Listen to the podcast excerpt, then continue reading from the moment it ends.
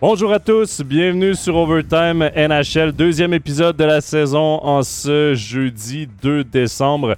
Euh, vous le voyez à ma gauche, Stéphane Rochette qui sera avec nous pour la prochaine heure. Salut Steph. Salut Joe. Tu vas bien? Je vais bien. Prêt, prêt pour, prêt pour parler d'NHL aujourd'hui. Ah! Parce qu'il s'en est passé des choses cette semaine en NHL. c'est vrai? Surtout Pas- à Montréal. Rien vu, j'ai rien Non? entendu.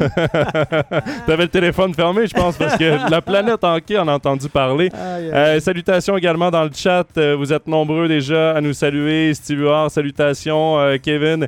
Il y a euh, également euh, Corinne, Jean-Philippe, Enrique qui sont déjà sur le chat. On vous invite évidemment à nous poser vos questions en commentaire. On tentera d'y répondre tout au long de l'émission. Steph, aujourd'hui, on va parler évidemment des joueurs suisses, les principaux joueurs, suisses en NHL. On a également une entrevue euh, réalisée avec Grégory Hoffman la semaine dernière qu'on va écouter. Et par la suite, ben, on va faire un peu euh, le tour de l'actualité en NHL. Donc, commençons tout de suite, Steph. Les joueurs qui ont retenu l'attention cette semaine, les joueurs suisses, évidemment, euh, Timo Meyer, comment passer sous le silence les performances de Timo Meyer, quatre buts à ses deux derniers matchs. Ben, il marque des buts, il, re- il revient sur le droit chemin. Faut dire que, mais San Jose, on ne s'attend pas à grand-chose de San Jose cette année. Hein. C'est pas une équipe euh, flamboyante. Beaucoup de gens les voyaient tout en bas. Et, euh, et Timo Meyer, je pense, est un peut-être le meilleur sniper de cette équipe-là actuellement. Donc, Un, euh, un des meilleurs de la NHL, Ouais, avec ouais. le début de saison qu'il connaît. Là. Et mine de rien, son équipe ben, joue pour 500. Euh, donc, euh, a plus de victoires que de défaites. Pour San Jose, c'est quand même une réussite, mine de rien. Oui, c'est une réussite, clairement. Puis euh, Timo Meyer est un rouage très important de cette équipe-là. faut dire qu'on s'est débarrassé d'une pomme pourrie, là. Evander Kane. Est-ce qu'on peut dire ça? Evander Kane. On l'a envoyé dans la Ligue mineure. hein. On l'a envoyé en AHL maintenant, mais il ne s'est pas présenté encore sur Ferrari. Non, mais là, ce qu'il faut raconter, c'est qu'Evander Kane, c'est frasque après frasque depuis son entrée en NHL. Euh, c'est faillite personnelle, euh, c'est histoire de paris, euh, des enquêtes sur des paris, COVID, certificat euh, de COVID. certificat COVID Oui, truqué. la totale, quoi. suspension due à ça. Et à la suite de ça, euh, il a été mis de côté euh, par l'équipe, renvoyé dans les mineurs. Euh, et ses coéquipiers ne voulaient même plus le voir, ne voulaient même plus en parler, là, les, les, les- ses coéquipiers, les Sharks de San dérangeait. C'était un Jose. élément perturbateur euh, sur la route, etc. Puis on- certaines personnes dans le milieu, ça chuchotait qu'il avait un- une influence négative sur Timon Meyer. Timon Meyer était d'un de ses bons copains dans le vestiaire, semble-t-il. Et euh, ça le tirait un petit peu en bas selon euh, certaines rumeurs. Et je pense que c'est une bonne nouvelle si on a réussi à sortir ce, ce- ce personnage, euh, disons, spécial, Evander Kane. Ça, ça, ça me fait penser, ça me fait penser à des, des joueurs de NHL là, qui ont eu des histoires toute leur carrière, puis après, après leur carrière, ça finit très, très, très mal en général. Faillite personnelle à la rue, alors que le gars, il a gagné des millions. Oui, parce Puis- qu'Evander Kane, euh, c'est un gros contrat qu'il a en ce moment avec les, les Sharks. Il a fait de l'argent beaucoup. Oui, mais il a des dettes partout, etc. Donc, c'est des gars qui sont incapables de se gérer en dehors de la patinoire.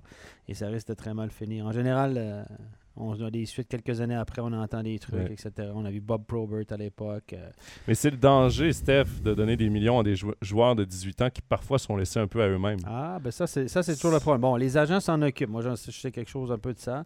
C'est que les agences, en général, euh, s'occupent des joueurs en disant attention, là, tu peux pas faire n'importe quoi.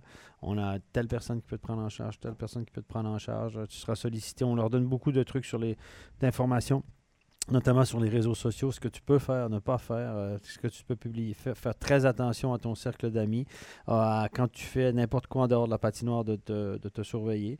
Évidemment, la gestion de l'argent est un autre problème. Et là, quand je pense au contrat que Jack Hughes vient de signer, 8 millions par année, 8 ans, 64 millions, le gamin, il a 21 ans, un peu comme Rien prouvé encore. Rien, absolument rien prouvé. Bourré de talent, mais rien prouvé. Je dirais, je dirais aussi la même chose de Ishii, même si certaines personnes ne vont pas apprécier ce que je dis là. Ishii a signé un contrat alors qu'il n'avait pas prouvé grand-chose. Une première bonne saison a été mis en avant. Donc ces gars-là sont tout le temps mis en avant, mis dans des bonnes situations pour produire. Et puis depuis ce temps-là, ben, Ishii est un bon joueur de centre, un deux ou troisième joueur de centre dans cette ligue-là. Il a obtenu un contrat supérieur à Marchand, à Bergeron, à McKinnon, etc. Donc tant mieux pour lui. Mais au bout d'un moment, je me dis, bon, Suzuki a signé pour 64 millions à Montréal après son entry level. Il faut, faut savoir que les trois premières années, les joueurs sont limités à un million de salaire avec des bonus. Puis après, ils deviennent agents libres avec restriction. À l'époque, tu te souviens, on avait toujours ces contrats. Après le contrat d'entrée, on avait contrat comptes- un contrat pont où, je me souviens, Piquet Souban avait fait la grève Ouais. pour ça parce qu'il voulait plus. Carey Price, on leur donne un contrat pont de 2-3 millions par année. Entre deux, avant, de toucher le jackpot quand ils vont obtenir la, la, la, le statut d'agent libre sans restriction. Et là, ces joueurs-là qui deviennent agents libres avec restriction, comme Kotkanemi l'était avant l'offre hostile, ben on les offre déjà, déjà un statut des salaires de superstar dans cette ligue. On est rendu là. Mais Steph, moi, ce que je trouve intéressant, c'est que j'ai l'impression que la Ligue nationale change par rapport à avant. On donnait, avant, on payait ce que le joueur avait fait. Tu avais fait 5 saisons de 20 buts, on te donnait tant de millions. Maintenant, on juge que tu peux devenir tel genre de joueur. Ben, on va te payer pour ça c'est un danger, mais en même temps, si par exemple Jack Hughes devient Jack Hughes, si Nick Suzuki devient Nick Suzuki, ce qu'on espère du côté du Canadien de Montréal, si Nico Ishier devient l'un des meilleurs centres toués de la Ligue nationale, par exemple. Euh, à ce moment-là, ben ben, c'est ça, dans 3-4 ans, il va, il va mériter son salaire. Peut-être que dans 7-8 ans, il va être mal payé parce qu'on va peut-être être rendu à 15 millions. C'est aussi le truc. Ça, c'est vrai. Je suis d'accord avec toi. Mais moi, j'aimerais bien aller voir mon patron et lui dire écoute, J'aimerais ça que tu me payes pour ce que je pense que je peux devenir dans 3-4 ans. Ce que je peux apporter à MySports. Écoute, non, mais c'est vrai. négocieras en même temps. non, mais c'est toujours le même. Mais je suis, je suis, heureux, je suis content pour eux, sauf que là, on, on est rendu là. Il faut accepter le fait qu'on est rendu là. C'est comme les salaires en Suisse, ça augmente. Les gens n'y croient pas. Tout le monde, on est encore dans la logique. Ah, c'est trop pour un joueur de hockey. Mais on est rendu là. J'ai une réaction un peu comme les gens en Suisse qui apprennent les salaires par rapport à, à ces deux jeunes-là qui ont signé des contrats, mais euh, faramineux. Kyle C'est un peu la même chose aussi. Ouais. Ben, écoute, on, parle du, des Devils du New Jersey. Nico Ishier, qui est, euh, malgré le retour de Jack Hughes, est resté au centre du premier trio.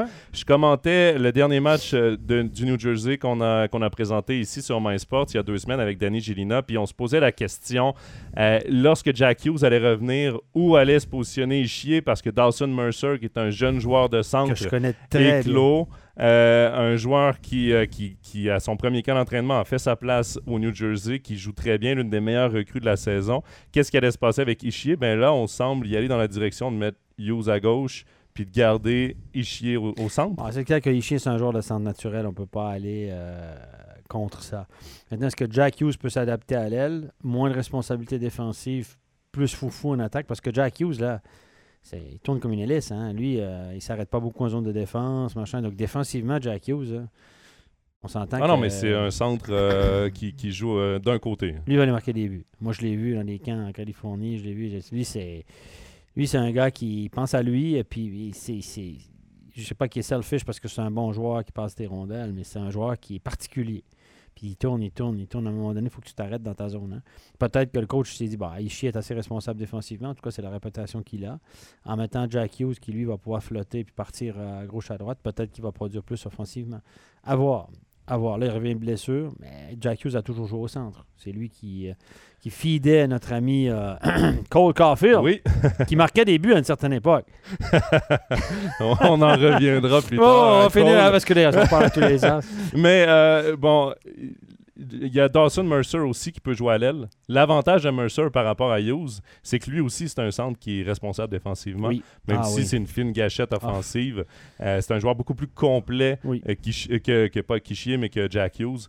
Donc là, pour l'instant, on préfère mettre Hughes à gauche. Ishier qui ne collait pas une vilaine saison. Mais là, je pense que pour Nico Ishier, on, on a ce à quoi on peut s'attendre de lui. 13 points en 20 matchs, 2 buts.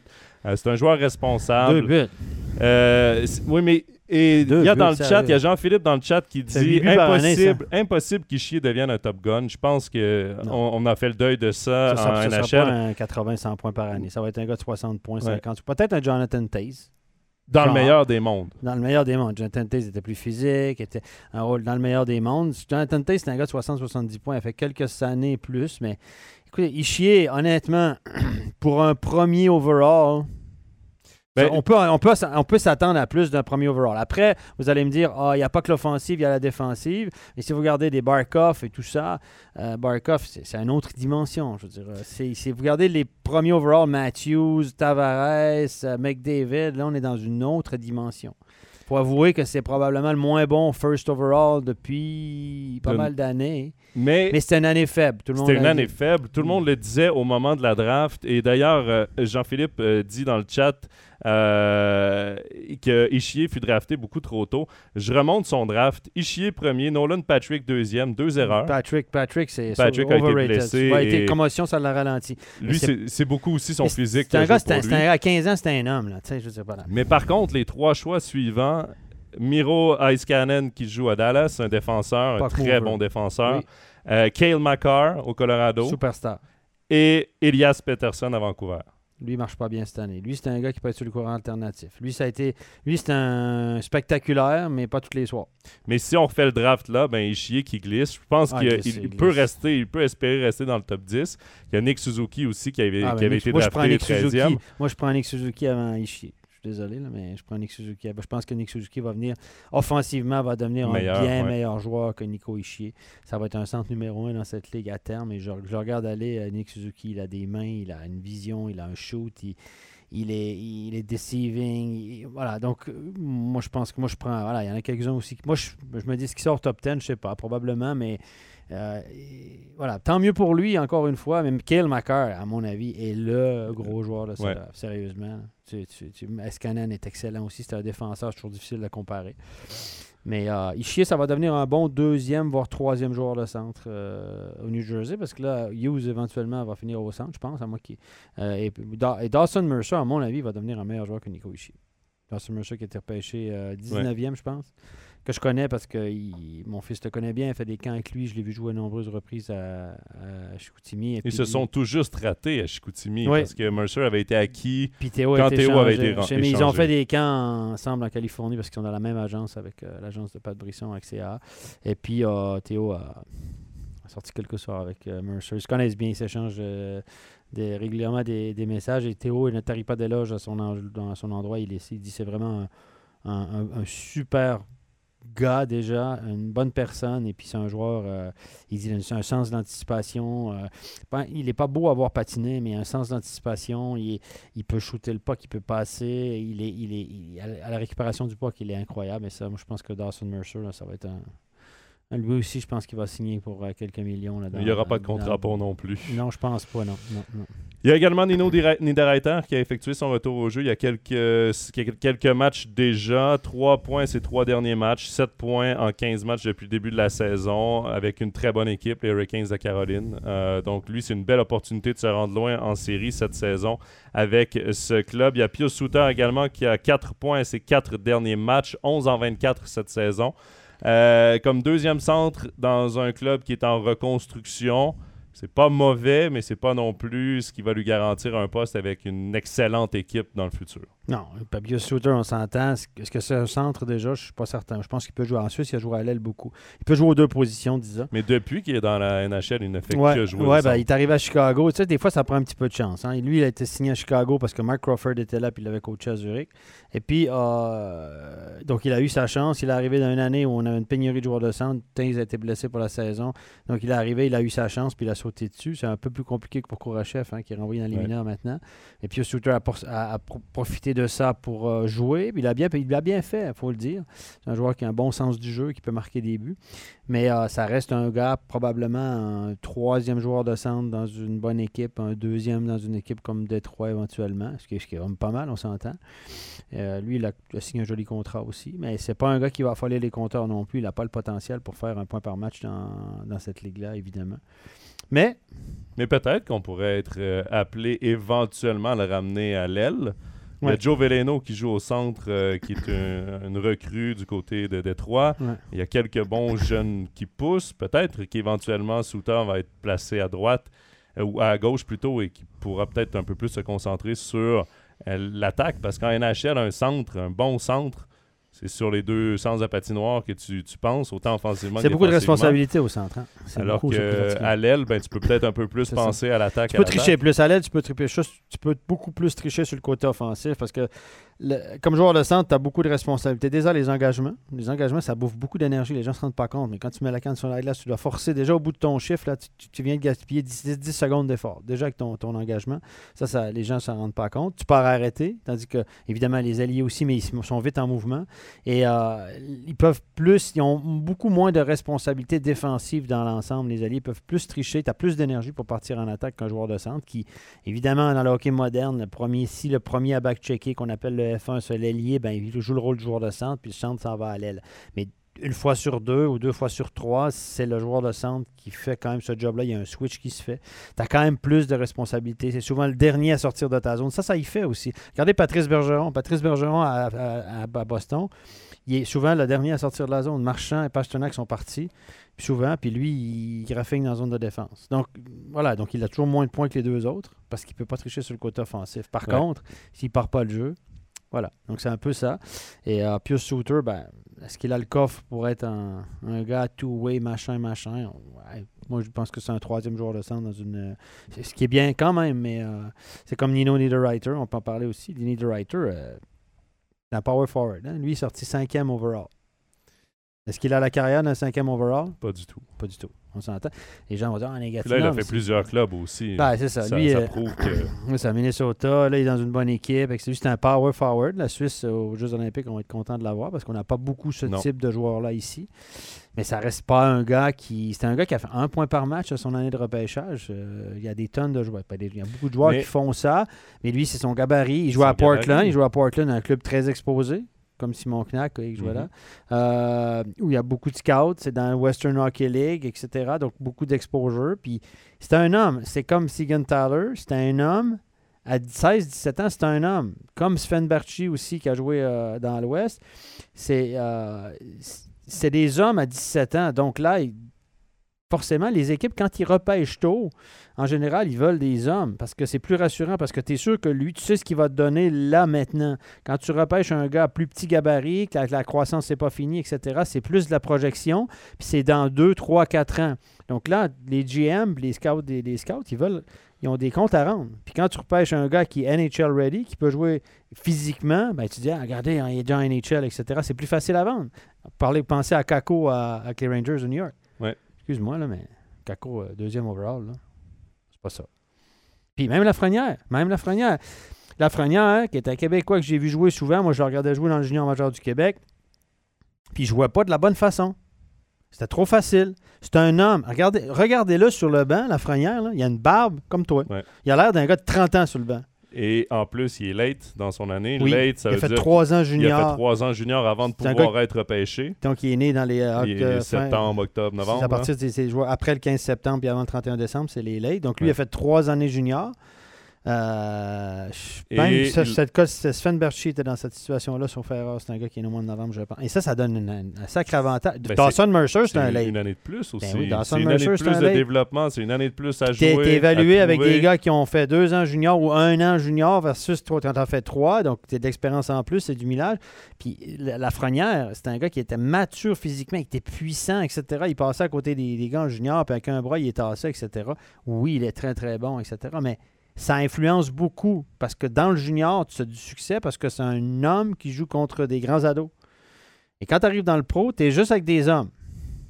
Et là, tu peux plus tricher. Il y a plein de petits trucs que tu faisais dans le junior qui ne fonctionnent plus. Et puis, où il jouait à Rimouski, la Frenière, le coach Serge Beausoleil, que je connais, lui, c'est star. Il a fait jouer 25 minutes par match. À 25 minutes par match, euh, tu as plus de chances de faire des points qu'à 18-20 dans une, formation normale. Il est met en avant, il est met en avant, il est met en avant. Mais c'est pas ça le hockey. Là. Tu joues pas 25 minutes comme attaquant dans le pro. C'est pas ça le hockey. Oui, parce que si tu as 25 minutes, tu as toutes les, deux, toutes les power play, etc., forcément, tu accumules des points. C'est super pour l'organisation. Tu vends des joueurs qui sont pêchés tôt. Mais quand le joueur revient dans un shift normal où tu joues entre 15 et 20 minutes, 18-20 minutes, Attends, là, t'es tout perdu. Moi, j'en connais un cette année qui vit ça. Là, puis il dit Attends, moi, je, suis habitué de jouer aux deux chiffres, puis là, je joue aux trois chiffres, des fois aux quatre. Euh, ouais, mais c'est après ça que tu peux calculer les stats avancés, les, points par 60 minutes de jeu. Des fois, on, voit des petits trucs. Mais tout ça pour dire qu'il était livré à lui-même. Il faisait ce qu'il voulait. Il laissait ça sur la glace deux minutes. Donc, moi, je me souviens d'avoir parlé à un entraîneur très connu de junior majeur du Québec qui m'a dit Steph, lui, il va avoir de la misère rendu en haut parce qu'il joue pas de la bonne façon. Il a développé un paquet de mauvaises habitudes. C'est en plein ce qu'on vit maintenant. Il y a de la peine à faire sa place. Et ça fait réagir ce que tu dis. Il y a Jean-Philippe qui dit le problème, un peu euh, dans le même sens que tu allais, là, le problème euh, des jeunes joueurs euh, qui ont un corps d'homme, c'est qu'une fois arrivés avec des vrais hommes, leur physique n'est plus un avantage. Lafrenière, d'ailleurs, joue en troisième ligne. Sébastien dit certains comparent Lafrenière à Alexandre Daigle, un gros flop. Je trouve ça tôt pour parler de flop dans le cas d'Alexis Lafrenière. Je pense pas. Ça va peut-être pas devenir le, le- le- le top gun de la NHL, le top 10 scorer. Mais euh, c'est différent, c'est un profil différent. Ouais. Daigle avait aussi, euh, c'était une configuration différente. Je pense pas que ça va être un flop à ce point-là, non. Steve Huard, euh, qui, et, et ça, il me l'a fait à McMatch. il a fait la comparaison, un comparable pour Lafrenière, c'est Elias Peterson. Lui, c'est euh, le, type de joueur qui, qui le compare. Euh, Jean-Philippe qui dit qu'Aco est sur une superbe lancée euh, depuis euh, 11 matchs. Euh, c'est vrai que ça va mieux pour Capo Caco, Ouais. mais c'est quand même sa troisième saison. Donc, même s'il était NHL ready, parce qu'on disait qu'il était déjà prêt à son année de draft d'entrée en NHL, avait joué un superbe championnat du monde d'ailleurs avec la Finlande contre des joueurs Ouais. euh, pro. Euh, ça, ça prend quand même du temps à éclore en NHL. C'est- toute la difficulté. Le problème aussi de ces, ces gars qui sont repêchés tôt, c'est que c'est comme automatique. Les équipes ont comme pas le choix de les faire jouer à la première année. C'est une règle non écrite. Tu pas premier overall, tu dois jouer à NHL parce que tu. Jack Hughes, à sa première année, excuse-moi, il était. Il c'était pas, il était pas prêt physiquement. là. On l'a lancé dans le truc, il s'est débrouillé, tant- mais ça a été compliqué Ça a été aussi. Il a quoi, compliqué. 17 points, je pense, quelque chose Mais comme ça? tu vois, un des seuls joueurs euh, dans les dernières années, là, euh, top 2 ou top 3, ben, il y a Quinton Byfield qui n'a pas joué l'année de repêchage de Lafrenière. Lui euh, est retourné dans le junior. Mais sinon, une des vedettes en ce moment en NHL qui n'avait pas joué à sa première année, c'est Jonathan Huberdeau qui avait sorti troisième overall. Ouais. Et pourtant, il avait le physique de l'emploi. il est- Physiquement, tu le Ah, regardais, tu disais, il était prêt et Ouais. tout. Ils l'ont retourné junior et regardez où il est rendu. Ouais. Rapidement, il a fait sa marque avec les Panthers. Et maintenant, c'est un a- des meilleurs attaquants de la ligue. On a One Power, là, qui a été repêché l'année Ouais. passée, le premier, il est retourné à l'Université du Mais Michigan. c'est lui hein. qui a décidé de le faire, par Oui, lui, il a dit Moi, je je suis pas prêt, j'ai pas envie de, de m'embarquer là-dedans maintenant. Je retourne euh, me développer, former, etc. Puis lui, phys- physiquement, on s'entend qu'il est prêt. Là. Bon, euh, rapidement, pour terminer sur les joueurs suisses, il y a Romagnosi, évidemment, encore une belle saison pour Yossi. Quel joueur là, OK. Euh, il va être certainement dans les trois finalistes pour le trophée Norris Ouais. si ça se poursuit comme Ouais. ça. Il y a plusieurs médias qui ont sorti leur classement à- au quart de la saison, là, des, des, des défenseurs qu'ils voyaient euh, comme étant les, les, les- les favoris pour le Norris. Il y a Aaron Ekblad en Floride. Il y a Roman Yossi, évidemment. Kale Mhm. Makar fait Ouais. partie du lot.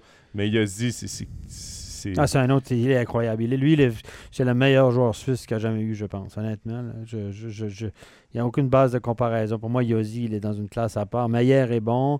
Euh, OK, il- au niveau offensif, à NHL, probablement le meilleur attaquant qu'on a jamais eu. Ishii, ça, ça reste un bon joueur.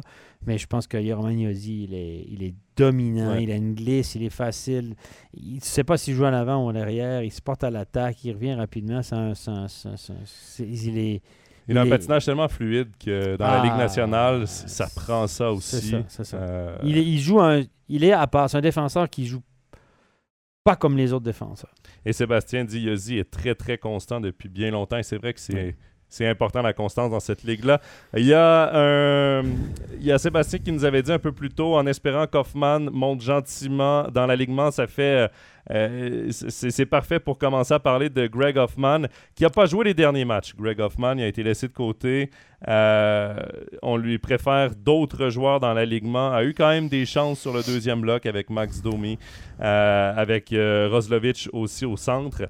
Euh, bon, première saison, Steph, j'aimerais avoir ton évaluation d'Hoffman. C'est 6 points en 18 matchs, mais souvent utilisé sur la quatrième ligne. Est-ce que, la, la question est est-ce que Hoffman est un joueur de quatrième ligne? La réponse est non. Alors, s'il reste en quatrième ligne, tu ne vas jamais pouvoir exploiter son potentiel. Est-ce que c'est un gars qui frappe, qui peut jouer sur une checking line, qui, qui joue absolument. Non, je veux dire, c'est pas un joueur de quatrième ligne. Donc, s'il ne l'aligne pas dans les trois premiers blocs, voire dans le top 6, peut-être. S'il ne l'accompagne pas, s'il ne donne pas un bon joueur de centre, qui peut le laisser, qui peut, le, le- le- le- comme on dit, le pogner sur le fly et tout, s'il ne le laisse pas patiner, s'il ne laisse pas faire ces trucs flamboyants, ça, ça va être compliqué. Est-ce que Hoffman va tolérer ça? Puis là, si- s'il le met sur le quatrième bloc, puis scratch, quatrième bloc, puis scratch, il va finir la saison avec des, des- des- des statistiques Affreuse. affreuses. Bon, tu vas me dire, il y a autant de buts que Nico Ishii. Hein? Quand même. On s'entend? OK. Donc, euh, voilà. Mais, euh, et puis là, évidemment, pour son prochain contrat, ça va donner quoi? On va y reposer. On, va, parce qu'il y a des échelles en NHL. On ne fera pas un cadeau parce que c'est Hoffman. Donc, on va lui proposer encore un contrat d'un million par année, de 750 000, un entry level. il fait plus d'argent ici, là, dans le net, là, on s'entend. Donc, là, à un moment donné, il va dire, bon, OK, j'ai essayé. ou peut-être qu'il y a une autre équipe qui va prendre une chance avec lui, mais on, sait pourquoi Hoffman était à Nashville, c'est en cause de, pas à Nashville, à Columbus, c'est parce que c'est en cause de Rick Nash. Rick Nash le connaît, Rick Nash est dans l'organisation de Nashville, puis c'est comme ça que ça fonctionne. Les joueurs qui n'ont pas été repêchés, bon, Hoffman a été repêché, mais Shooter n'a pas été repêché, Kubalik, etc. Les joueurs qui n'ont pas repêché, après, s'ils sont assez bons, ça fonctionne par contact. Il y en a un qui le connaît, qui l'a coaché, qui l'a vu là au championnat du monde, qui l'a croisé. il y a toujours une espèce de oui, c'est bien, mais on peut prendre un pari sur lui. C'est comme ça que ça fonctionne. Il est là pour ça. Est-ce qu'une autre équipe va lui donner cette chance-là? J'en sais rien. elle, est, venue tard, cette offre-là, parce que ça fait quand même quelques années qu'il est dominant dans le championnat. Oui. Et ce qui joue peut-être en défaveur de Greg Hoffman, c'est qu'à 28 ans, euh, c'est une recrue mais à 28 ans, c'est pas un haut choix des, de Columbus, c'est pas un produit des Blue Jackets. On est allé le chercher pour faire une fleur à Rick Nash, on l'amène, on lui donne un contrat, c'est de la profondeur en attaque. Mais un haut choix de repêchage va avoir une, deux prises avant d'être retiré. Trois même. Trois prises et parfois plus aussi. Ben. Mais Hoffman n'a pas ce luxe-là. Donc Hoffman doit produire dès qu'il a une chance et se prouver. Et, souhaitons-lui qu'il fasse un retour dans la formation le plus rapidement possible. Steph, on va tout de suite se diriger vers l'entrevue que j'ai faite la semaine dernière avec Greg Hoffman. Euh, jeudi dernier, en fait, il y a une semaine exactement, euh, j'ai eu la chance de m'entretenir avec euh, le numéro 15 des Blue Jackets de Columbus. On lui a parlé d'ailleurs de son rôle au sein de l'équipe. On lui a parlé de son adaptation du côté de l'Amérique du Nord, et également de comment il s'est senti une fois qu'il a marqué son premier but en NHL. Donc, ça dure à peu près une douzaine de minutes. On écoute ça ensemble. On est avec Grégory Hoffman des Columbus euh, Blue Jackets. Grégory, tout d'abord, merci beaucoup d'être avec nous aujourd'hui. Merci. Ça me fait plaisir. Euh, on va commencer avec une question simple. Comment vas-tu et comment se passe ta vie nord-américaine? Ça se passe bien. C'est euh, une expérience euh, qui a des, euh, euh, hauts et des bas jusqu'à maintenant.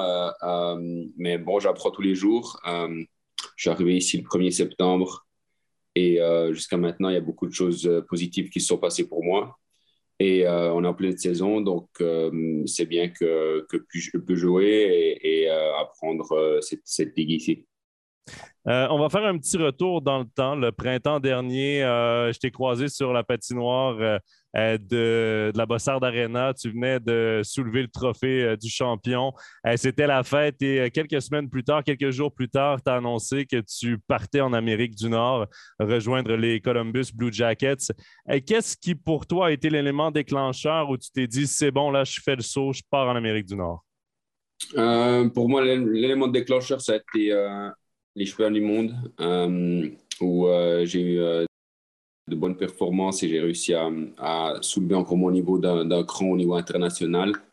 Puis c'est là que je me suis dit, euh, c'est maintenant ou jamais si je veux aller essayer en NHL. Euh, j'ai pas vraiment grand chose à perdre et, euh, et je veux pas avoir de regrets surtout après euh, à la fin de ma carrière. Donc c'est là que après je peux le monde très rapidement, c'est là que j'ai pris la décision pour, pour partir en NHL.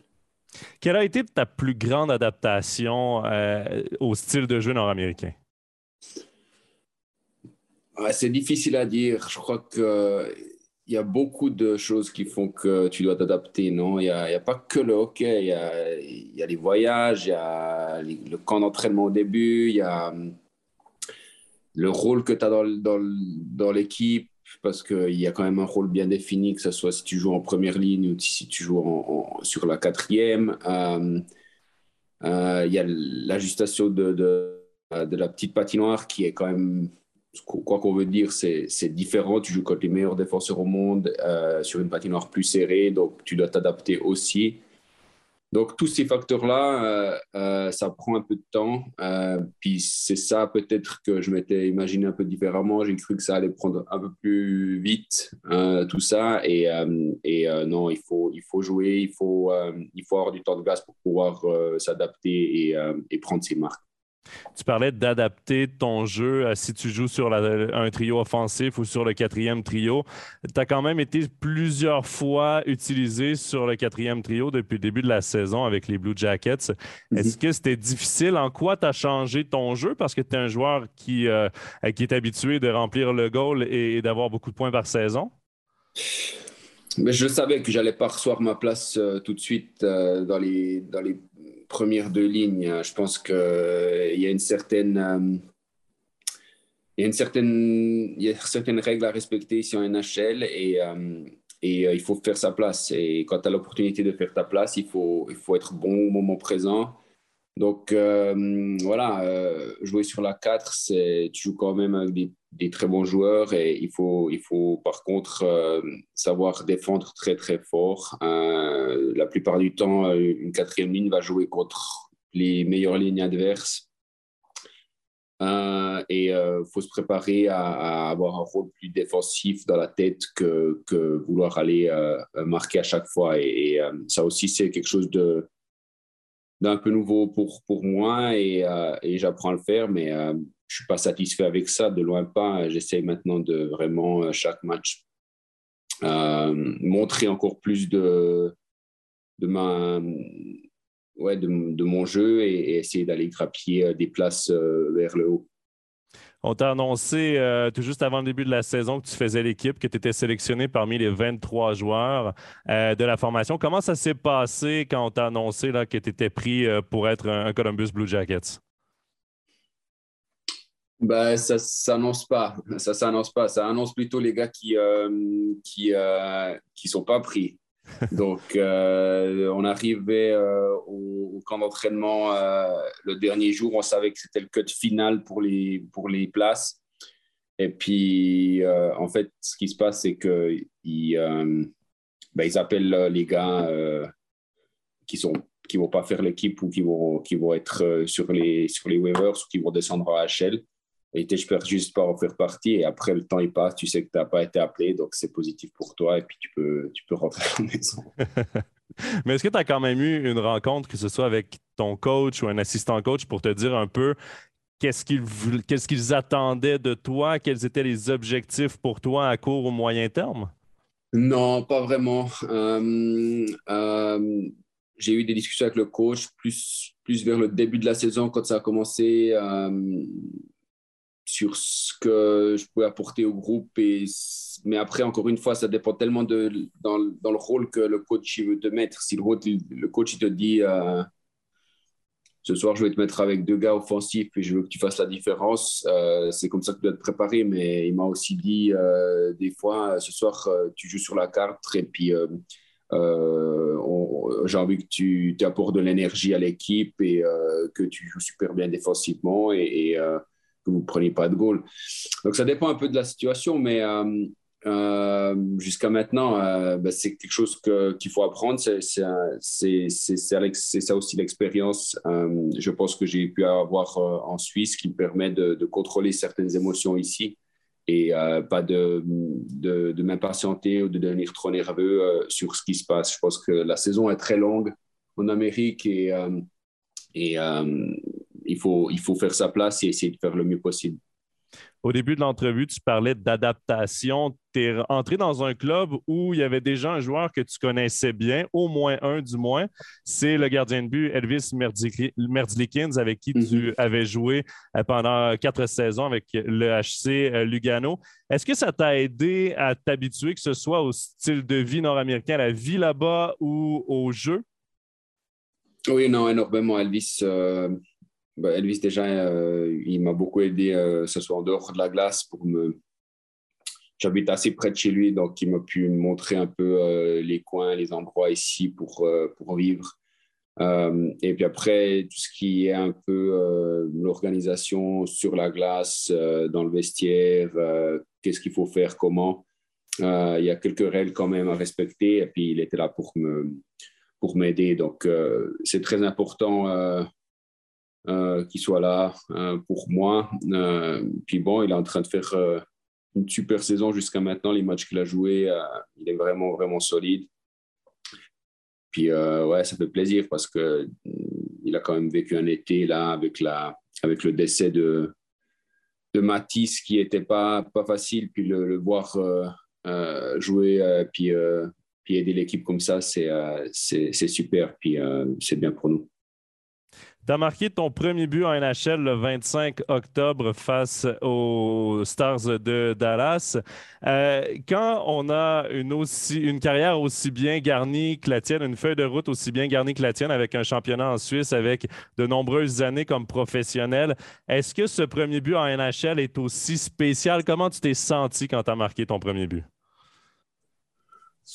Euh, me suis dit incroyablement bien, non, parce qu'on a gagné en plus, euh, je crois que c'est le game winning goal euh, contre, contre, contre, Dallas. Donc, euh, puis c'était important pour moi parce que les matchs, tous les premiers matchs d'avant, j'avais, j'avais, j'avais un rôle assez défensif. Et puis le coach, avant le match, il est venu vers moi, il m'a dit Ouais, ce soir, je vais te mettre sur une, une deuxième ligne et puis tu vas avoir tu vas jouer avec des gars offensifs. Et donc, euh, voilà, ils s'attendent aussi à ce que tu, tu répondes à, aux prestations. Et, euh, c'était bien que je le marque. Euh, après, quand tu marques premier goal NHL, il y a quand même beaucoup de choses qui viennent dans la tête, surtout le fait que à 28 ans, je crois j'ai reçu le j'ai reçu le prix du plus vieux joueur de, de Columbus à marquer son premier goal.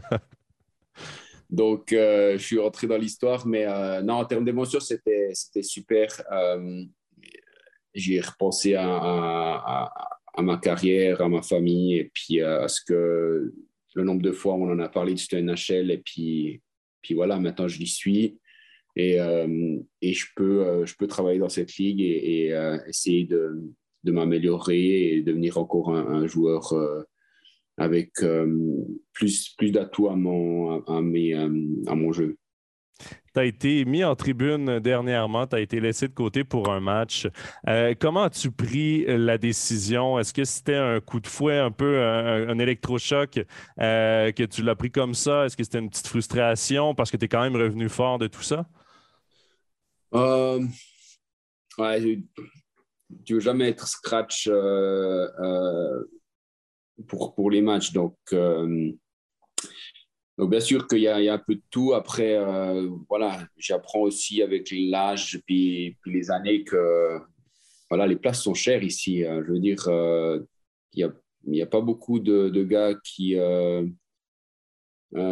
qui vont être scratch à Columbus et je sais très bien que moi, je dois être au top tout le temps pour, pour performer. Donc, voilà, c'était un match euh, à Vegas. Euh, il a donné l'opportunité à un autre euh, joueur qui a, un peu mon âge et, j'ai pu revenir dans l'alignement maintenant les, deux derniers matchs et on a eu deux grosses victoires. Donc c'est important de d'aider l'équipe et, et voilà, j'ai pu avoir un rôle aussi un peu plus offensif avec, avec Roslovic et puis Domi. Donc on a pu marquer beaucoup de goals.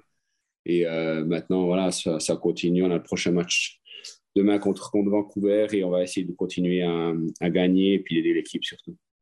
Personnellement, quels objectifs tu t'es donné pour cette première saison à NHL? Je n'ai pas vraiment fixé de gros, gros objectifs parce que je me suis rendu compte aussi qu'en NHL, euh, les choses vont très vite et puis euh, c'est difficile de se mettre un objectif soit statistique, soit soit un nombre de matchs, etc. etc. Euh, j'essaie vraiment de vraiment me préparer au mieux, être focusé sur aujourd'hui et puis sur ce qui le match de demain. Et, euh, et euh, voilà, je ne pense pas trop à, Il y a tellement de matchs en plus, donc j'essaie de m'amuser quand même sur cette glace, de prendre du plaisir et puis d'apporter ma vitesse. Euh, euh, bien sûr, les objectifs, c'est de, jouer le plus, de matchs possible, euh, d'essayer de, de le plus possible, d'apporter mon accent offensif à l'équipe parce que je sais que je peux le faire. et, voilà, après, on verra. Je sais que ça va être une, longue saison. Il y a les Jeux Olympiques qui arrivent et ça va être une belle saison. Donc, donc voilà, on est en plein dedans et j'ai beaucoup de, plaisir quand même. Dernièrement, euh, Greg, euh, évidemment, tu as eu beaucoup de coéquipiers dans ta vie. Tu as joué contre de très bons joueurs ici en Suisse aussi. Mais là, tu côtoies les meilleurs au monde, les meilleurs joueurs euh, de hockey au monde. Est-ce qu'il y a un joueur qui t'a impressionné? Est-ce qu'il y a un joueur, par son éthique de travail ou par son talent, là, qui t'a vraiment surpris ou impressionné dans ce début de saison? Il y a tout le monde qui a du talent en NHL et puis qui est quand même, qui est quand même très fort. Un joueur qui m'a qui m'a vraiment impressionné euh, par, son, par, son, euh, par sa présence physique, par sa présence euh, mentale quand il arrive sur la glace, sur, sur un échauffement déjà arrête là, c'est Ovechkin, je crois. c'est assez incroyable de voir à son âge comme comme il est passionné et puis qu'il veut vraiment faire la différence à chaque soir, puis on sent qu'il va aller se battre ce record euh, euh, et qu'il l'a dans la tête et qu'il veut absolument euh, aider son équipe, mais aussi pouvoir faire, faire ce record-là. Donc, ça m'a assez impressionné la présence quand il est arrivé sur le warm-up ici à Columbus. Le, ouais, le, coup de patin et puis le shoot qu'il a, c'est assez incroyable. Ovechkin qui connaît un très bon début de saison. Greg, merci beaucoup pour ton temps et euh, toute l'équipe de MySports et d'Overtime NHL te souhaite une très bonne suite de saison. Merci, merci. Voilà pour euh, l'entrevue que j'ai réalisée avec Grégory Hoffman. Merci encore à lui d'avoir pris le temps de nous euh, parler et de vous offrir ce 13 minutes. Euh, Greg qui avait reçu un coup de canne euh, au visage accidentel. le match juste la veille, juste avant qu'on se parle. Et c'est pourquoi il avait, euh, il avait la gueule de coin, tu peux le dire. Il avait la, gueule, de, coin. il avait peur de ne pas être capable de bien s'exprimer. Finalement, on le comprenait assez bien, Greg. donc, plusieurs points de suture. Ça fait partie du métier. Des, bonnes assurances dentaires pour les joueurs de hockey. Ah, il y a Sébastien qui demande ferait-il pas mieux de tenter sa chance dans un club moins ambitieux l'année prochaine? Steph, Columbus, c'est pas le, sont moyennement... plus ambitieux. Là. Ils sont moyennement ambitieux. Écoute, ils n'ont pas de mauvais... Ils ont une équipe correcte. Mais euh, surprenamment correcte, parce que c'est une équipe qui a perdu énormément de gros éléments au cours des dernières saisons. Quand il avait battu, euh, euh, quand il avait battu Tampa euh, en première ronde des playoffs, il avait essayé de tout donner cette année-là et après il avait un peu vidé le club. donc ça va vite en NHL. T'es vite en haut, t'es vite, vite, en, haut, t'es vite en bas, mais c'était quand même une belle opportunité pour Greg de rentrer dans une équipe où il y avait peut-être un peu moins de profondeur malgré tout. Oui. Parce que si tu vas, si bon, tu après, après, c'est pas lui qui choisit. Hein. C'est l'équipe qui a fait une offre. Comme je l'ai dit, Rick Nash est là, etc. Euh, ça fait plusieurs années qu'il est bon dans notre championnat, euh, Hoffman, il n'a pas eu d'offre. Donc, c'est comme Gaetan c'est Edmonton qui s'intéressait à lui. Euh, Hoffman n'a pas eu 31 offres. Là. Mais dans l'entrevue, ce qu'il parle, bon, c'est qu'il veut s'adapter aussi au style de jeu selon le trio qui joue. Parce qu'évidemment, s'il joue sur la quatrième, c'est pas les mêmes responsabilités que s'il joue sur un deuxième. Mais Steph, tous les joueurs qui sont en NHL dominaient un jour ou l'autre dans la ligue où ils jouaient.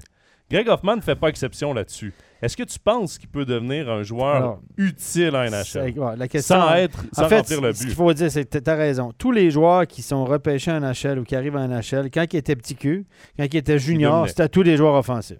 Ouais. As tous les joueurs. En tout cas, très rare. C'est rare que tu un spécialiste défensif dans le junior qui devient spécialiste défensif en NHL. C'est tous les bons joueurs. Guy Carbonneau, c'était comme ça, etc. Des gars qui ont été euh, qui, étaient des joueurs dominants dans le junior, donc qui faisaient des points. Ils arrivent en haut, puis tout le monde n'est pas capable de transposer ce côté offensif. Et après, tu deviens. Certains sont devenus des joueurs de rôle parce qu'il y a plus d'affinité défensive. Ils sont gros, sont grands, sont costauds. Euh, bon, voilà. Et est-ce que Greg Hoffman, ta question en fait, est-ce que Greg Hoffman peut avoir un job à long terme sur le quatrième bloc en NHL? Moi, je pense pas. Comme dans un rôle? Moi, je pense pas, mais après, la, défense, ça s'apprend. Est-ce qu'il peut modifier son style de jeu pour utiliser sa vitesse? C'est pas un gars physique, mais est-ce, qu'il peut réussir? est-ce que ça l'intéresse? Est-ce, est que ça l'intéresse de jouer? est-ce que ça l'intéresse de faire cinq ans comme ça? Scratch, deuxième ligne, quatrième ligne, troisième ligne, piqué, pas de power play, d'être l'électron libre, puis de, se présenter à patinoire chaque matin et dire est-ce que je suis sur le board, est-ce que je joue ce soir ou non? Est-ce que ça l'intéresse, lui qui est une star dans notre pays, qui a un rôle important, qui a tout le, tout, Un tous bon les premiers qui powerplay, a- qui a un super contrat? Euh, Est-ce que ça l'intéresse de vivre loin de sa famille en NHL avec un bébé qui va arriver, avec sa femme qui sera jamais là, etc., dans un pays? C'est beau l'Amérique, là, parce qu'il a de l'argent, etc., mais euh, sa femme, elle va être tout seule quand il va être en voyage. Peut-être ses parents vont aller, etc., mais est-ce qu'il a envie est-ce que au niveau professionnel, si tu joues à NHL dans ton rôle, puis tu fais 5, 6, 7, 8, 10 millions par année ou 3 millions et demi comme Pius Souter, c'est bon, OK, ça vaut la peine parce que c'est des années. euh, pour- Ouais. Mais si c'est pour être les mêmes conditions salariales, pas jouer dans ton rôle, c'est pas ton ADN, et puis d'être loin de ta famille. Calcul est vite fait. La NHL, c'est le fun, c'est beau, mais au quotidien, c'est pas si facile que ça. Là. Et il le dit, il faut se battre chaque jour pour son poste, alors, alors qu'ici, à Zug, là, il- ça faisait longtemps qu'il se battait plus pour son Quand tu poste. te présentes à l'entraînement le matin, il se dit pas il y a un jeune junior qui va prendre ma place, puis là, au draft l'année prochaine, si on repêche deuxième, il va venir me, me chipper mon job. hein. Ça arrive pas, ça. Après, c'est peut-être pour ça qu'en NHL, les joueurs se surpassent, puis c'est trop facile en Suisse, puis je sais rien, mais au bout d'un moment, il arrive à un âge aussi, il se dit Rappelez-vous que Gregory Hoffman, moi je connais bien son papa, il a arbitré avec moi, donc c'est un, un jeune que je connais bien, je connais bien la famille. Lui, quand il avait été repêché, fin de troisième ronde, début quatrième ronde à l'époque par Carolina, il avait ça ne l'intéressait pas. Il est allé au camp. Il n'a pas aimé ça du tout. hein. L'ambiance de dire. Parce que quand tu arrives à ce niveau-là, là, il n'y a pas d'amis. Tu es Non. ami au bistrot le soir, puis quand tu vas manger au restaurant, etc. Mais quand tu arrives sur la glace, si tu peux casser le bras de ton, ton- casser le bras du gars qui puis prendre sa place, je suis dur, là, mais c'est la, loi de, ça, la loi de la jungle. Le statut de star, Ovechkin, il se présente, il n'est pas inquiet. Des, des superstars qu'on connaît, que tout le monde connaît à NHL, sont, eux, ils, sont, ils ont un statut, ils vont faire des millions, etc. Mais en dessous de ça, là, Il y en a beaucoup c'est une jungle. pour peu de postes. c'est une jungle. Ouais. Et puis tu peux tout à coup avoir un contrat. Puis Stutter, il y a deux ans de contrat. Tout à coup, il ne s'est pas renouvelé. Il y a une mauvaise blessure. On ne sait pas s'il va revenir. Personne ne va y offrir le contrat. C'est comme ça. Est-ce que, ça correspond? Gr- Grégory Hoffman, ça lui correspondait pas. Je me souviens, son père m'avait dit, il n'a pas aimé, il a, il, a, pas aimé de la façon dont il a été traité. Il a dit, euh, il n'y a personne qui l'a rencontré quand il est arrivé pour te flatter dans le dos, pour dire, on va t'expliquer, nous on t'aime. Personne qui a dit ça. T'es arrivé là, t'es arrivé dans le vestiaire avec son anglais probablement rudimentaire aussi. Est arrivé là, puis comme un autre joueur, puis il dit Moi, je vais faire ma place. Puis il n'y a personne qui a dit Ah, Vas-y, Greg, on sait que tu es un bon joueur. C'est pas ça que. Donc, voilà, c'est- comme. Il a dit il n'y a, pas de communication. Euh, maintenant, ce soir, je te mets sur la deuxième ligne, tu dois faire la différence. Si ce soir-là, ça ne marche pas, euh, tu perds ton. ton- Voilà. Donc, T'as pas de deuxième y a chance. le hein. les, les statuts de star, il y en a 4-5 par équipe. Le reste, c'est la loi de la jungle. Mais il ne pourra pas regretter, tout comme Gaëtan Haas, de ne pas l'avoir essayé. Puis il l'a dit au début, hein, ça, fait, faisait, c'était là ou ça, jamais. Ça. Euh, il, était, il est au prime de sa carrière, au sommet de ce qu'il peut être euh, à 28 ans. Ouais. Donc, euh, l'occasion était belle pour lui de l'essayer. Voyons voir si ça durera dans le temps. Évidemment, l'entrevue de Greg Hoffman sera en intégralité sur nos réseaux sociaux dans quelques jours seulement. Donc, ce sera à revoir pour ceux qui ont manqué une partie euh, ou qui veulent la réentendre. Steph, on va prendre quelques questions. Il y a Jean-Philippe, là, tu parlais avec... euh, bon, C'est les- pas Jean-Philippe Presselwenger, Robert. non, c'est Ah, Jean-Philippe ok, ok, Chassot. ok, ok, c'est pas notre collègue. Euh, Il y a Jean-Philippe qui demande euh, Je comprends pas qu'un jeune de moins de 20 ans ne peut pas être en- renvoyé en AHL euh, s'il n'arrive pas à percer la NHL, genre Lafrenière la saison passée. Ce qu'il faut expliquer, c'est que c'est que les joueurs de la Ligue canadienne de hockey. Voilà, les Européens, tous les joueurs peuvent être envoyés en AHL, sauf les joueurs qui ont été repêchés dans la Ligue canadienne de hockey, c'est-à-dire le junior majeur du Québec, la Ligue de l'Ontario. et Ligue de l'Ouest canadien. C'est une entente que la NHL, comme la majorité, le gros des joueurs repêchés provient de cette ligue-là. Il y a eu une entente qui a été signée entre les clubs de NHL et ben, c'est pas compliqué. C'est que les clubs juniors majeurs, ils disent nous on vous développe des joueurs. Nous on vous développe des joueurs, on vous fournit grosso modo la moitié de vos joueurs. Voilà. Donc grosso modo, la majorité des joueurs passent par la CHL, c'est la meilleure ligue probablement euh, junior, au monde. Mais a dit, nous, on, on fait volontiers ça. Mais par contre, si vous repêchez des gars de chez nous que nous, on vous a préparés, tant qu'ils n'ont pas 20 ans, tant qu'ils sont toujours en âge junior, Si vous les gardez pas, vous nous les renvoyez chez nous parce que nous, c'est nos stars. C'est un, business. c'est un business. Les clubs de, de- de- de CHL, les clubs juniors au Canada, c'est un business. Ils vendent aussi leurs stars. Ils vendent leurs joueurs. Ils, ils mettent en marché leurs joueurs sur les réseaux sociaux. On vend des maillots. Les gens, ils viennent voir parce qu'il y a tel, puis tel, puis tel. Voilà. C'est comme ça que ça se passe. Et, et ils veulent pas, parce que la majorité des équipes feraient ça. Ils diraient, on va envoyer à HL parce que c'est quand même plus fort que le junior. Mais c'est- donc, ça peut être avantageux ou non. Mais il faut respecter ça parce que les clubs de CHL, ils disent, ben, nous, euh, si vous nous enlevez toutes nos stars, là, on va vendre quoi notre produit, puis notre niveau va baisser, etc., etc., etc. Faut voir. Par contre, il y, a un- il y a un désavantage aussi, c'est que les équipes d'NHL, quand ils repêchent un joueur de la CHL, ils ont deux ans pour le mettre sous contrat. Si après, dans les deux ans, ils ne l'ont pas mis sous contrat, il devient éligible au repêchage. Tous les autres dans le monde, les États-Unis, la Suède, la Finlande, la Suisse, la Russie, la Russie, c'est 10 ans pour le signer. Ils ont les droits sur lui pendant 10 ans.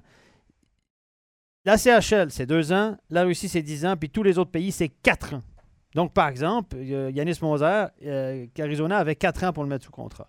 Si- si tu rep- quand Linus Baumer a été repêché par Arizona, il jouait dans le junior majeur du Québec à Shawinigan.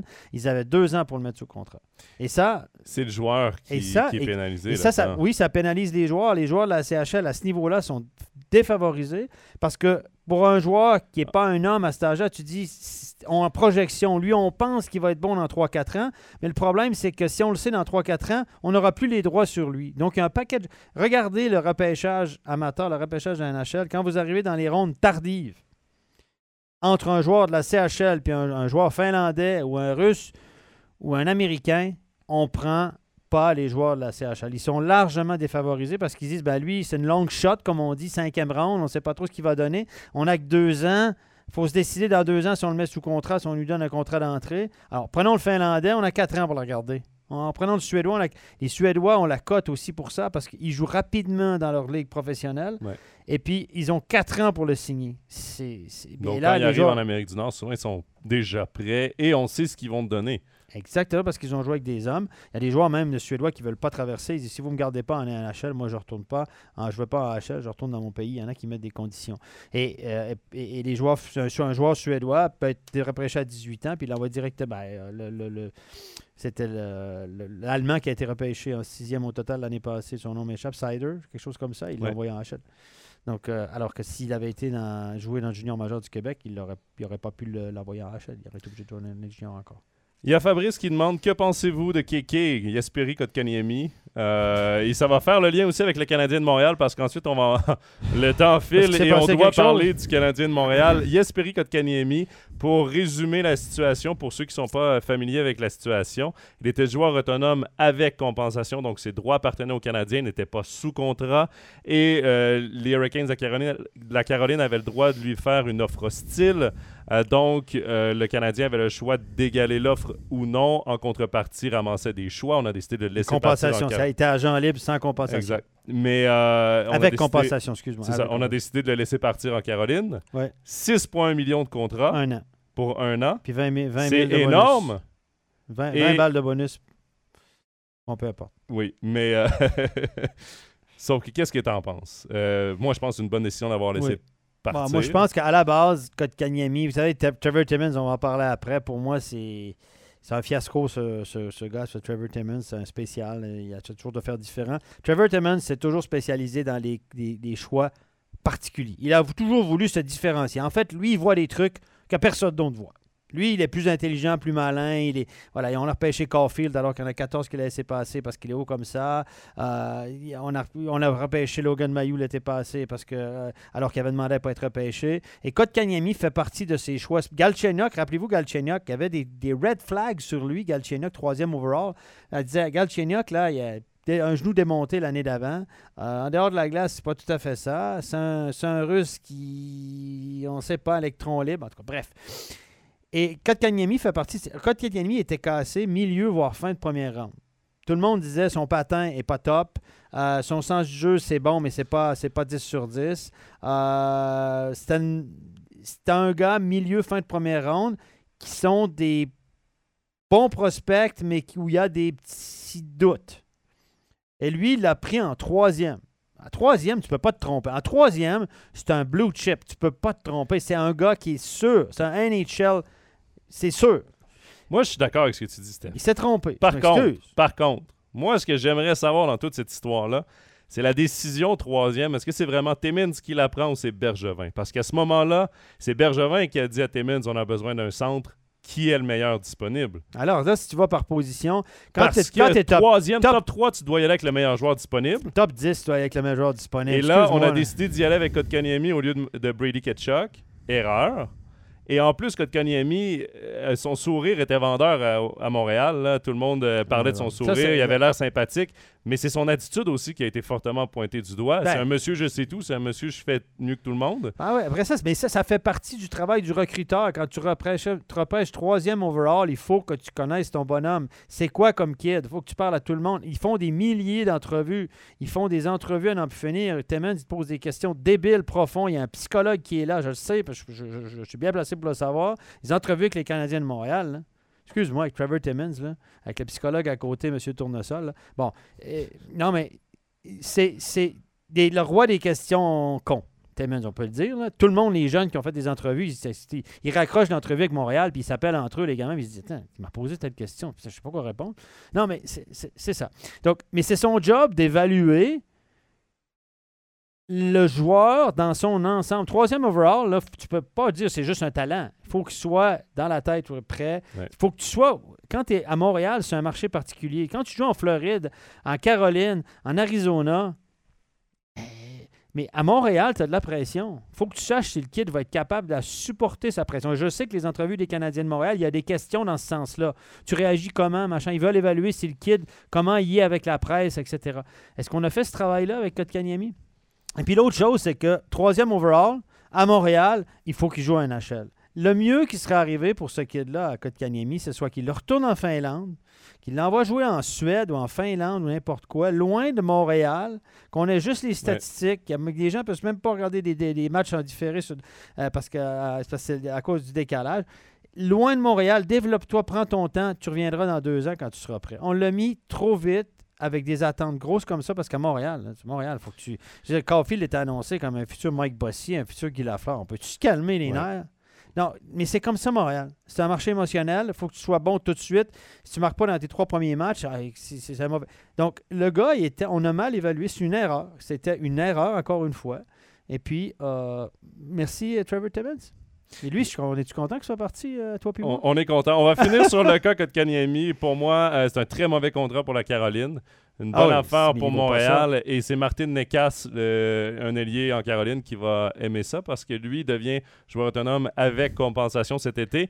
Il est supérieur à Ah oui. Et là, ben, il a le, le comparable de 6,1 Il a pris millions. des notes, lui, hein?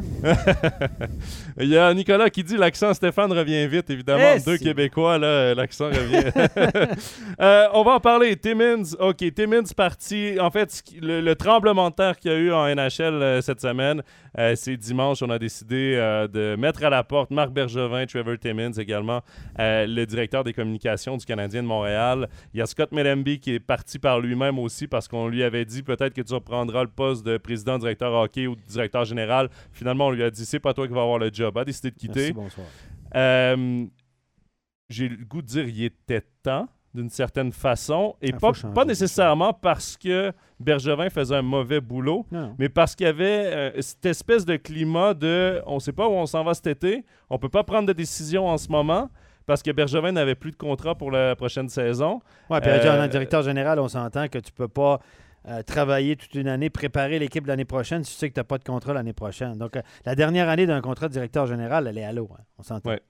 Donc là, il y avait un peu ce climat d'incertitude qui, en plus des mauvaises performances, venait un peu alourdir tout, Moi, je toute pense, l'atmosphère moi, je pense qu'on voulait le faire cet été, ce reset-là. Mais la finale Coupe Stanley a Mais là, ils sont rentrés en, en finale de la Coupe Stanley. Tu peux pas, deux semaines après, virer ton directeur général. Donc, Molson a été un peu coincé. Euh, s'est arrangé pour que ça pète avec Bergevin. On sait que Bergevin avait des demandes salariales aussi très élevées. Donc, ça sentait le Russie depuis un moment. Donc, ça a été très mal fait ultimement. Euh, ça n'a pas aidé le début de saison de l'équipe. Bon, il y a toute une configuration d'événements qui font que Montréal sont à, à la rue cette année, puis ça va être compliqué. Est-ce que les gens, la question c'est est-ce que les gens, vont voter pour un grand reset, une grande restructuration, une reconstruction, mais je ne suis pas sûr qu'à Montréal, les gens euh, vont accepter une reconstruction. Ça, c'est un autre débat. Mais Bergevin a fait du bon boulot, mais je pense qu'il était temps de changer de directeur général. C'est drôle parce que j'ai écouté un talk show québécois euh, hier soir très tard et puis on a montré une photo de Bergevin quand il est arrivé à Montréal il y a 10 ans et maintenant. Ah, il a pris 25 ans. Hein? C'est incroyable. Ben, quand, me fait penser au changement de Barack Obama. Vous savez, Barack Obama a montré. Non, mais le gars, c'est tellement dur. Michel Terrien était en entrevue. Jean-Michel Terrien, ancien entraîneur des Canadiens, qui est assistant à Philadelphie maintenant. Il disait Vous vous rendez pas compte à quel point c'est difficile. C'est une pression permanente. Tout ce que, tout ce que tu fais, où que tu ailles, les gens te parlent de ça. C'est tu, n'arrives pas à t'en sortir. Si tu n'es pas très fort mentalement, tu es tout le temps là-dedans en permanence. C'est une immense pression. Et je pense que Bergevin, moi, je suis content pour lui. Parce que je pense que pour sa santé, même si pour l'ego c'est compliqué, je pense que pour sa santé, c'est tant mieux pour lui. Il faut passer à quelque chose. Et là, on amène un directeur général, un président, un vice-président des opérations hockey, M. Gorton. Son prénom, c'est quoi déjà? Jeff. Jeff, Gorton. Euh, qui a de l'expérience avec Boston Rangers. On l'amène. C'est un Américain qui probablement qui ne connaît pas la réalité du marché de Montréal. Il en a entendu parler. Oui. Et puis, peut-être que c'est bien d'avoir un externe comme ça qui, lui, n'a euh, pas sa famille qui habite à Saint-Clinclin, puis à Saint-Pierre-les-Béquets, puis machin, puis que si, puis que... Parce que quand tu es québécois aussi, tu t'en sors jamais, même avec ta famille. Lui, il n'aura pas forcément sa famille là. Il a déjà un appartement à Montréal, il paraît. Donc, lui, il va être un peu externe à tout ça. Comme moi, quand je suis arrivé en Suisse, je me souviens, quand tu arrives dans un pays, tu es un peu externe à. Il y a plein de ramifications que tu comprends pas, etc. Des fois, ça t'aide aussi. Mhm. Ça t'aide à faire le vide. Alors maintenant, qu'est-ce que vont faire les Canadiens? Les Canadiens n'ont pas le choix, donc ils l'ont dit vice-président des affaires. Mais lui, là, et Michel Terrien l'a dit hier soir, lui, c'est un directeur général. Lui, il a l'expérience de directeur général. Et là, on le nomme comme président opération, directeur des opérations hockey. Ça veut dire que là, on lui a demandé, toi, tu vas faire ça, tu viens de monter d'un step, mais tu n'es pas vraiment directeur. Tu vas être le patron du directeur général. Donc, le directeur général, il faut que ce soit un francophone. Évidemment, ça prend un Québécois. Oui, à Montréal, c'est. Mais est-ce qu'il va décider, le, Québécois, ou ça va être le sous-fif de l'Américain qui va lui dire ben, c'est toi qui annonce les décisions, mais à la fin, c'est moi qui approuve tout? Vous voyez ce que je veux dire? Est-ce que Gorton aura le dernier mot? Parce que le gars qui va. Mais techniquement, oui. Est-ce que ça doit être à chaque fois approuvé par le patron? Parce que là, si tu engages un directeur général, moi, je suis pas sûr que certains, certains gars qui vont passer en entrevue, je suis pas sûr qu'ils vont aller travailler dans ces contextes-là. Si tu es directeur général, si tu es directeur général, tu veux faire transaction, tu as fait, tu t'appelles pas Garton, est-ce que tu es d'accord? Non? Ah, OK, merde.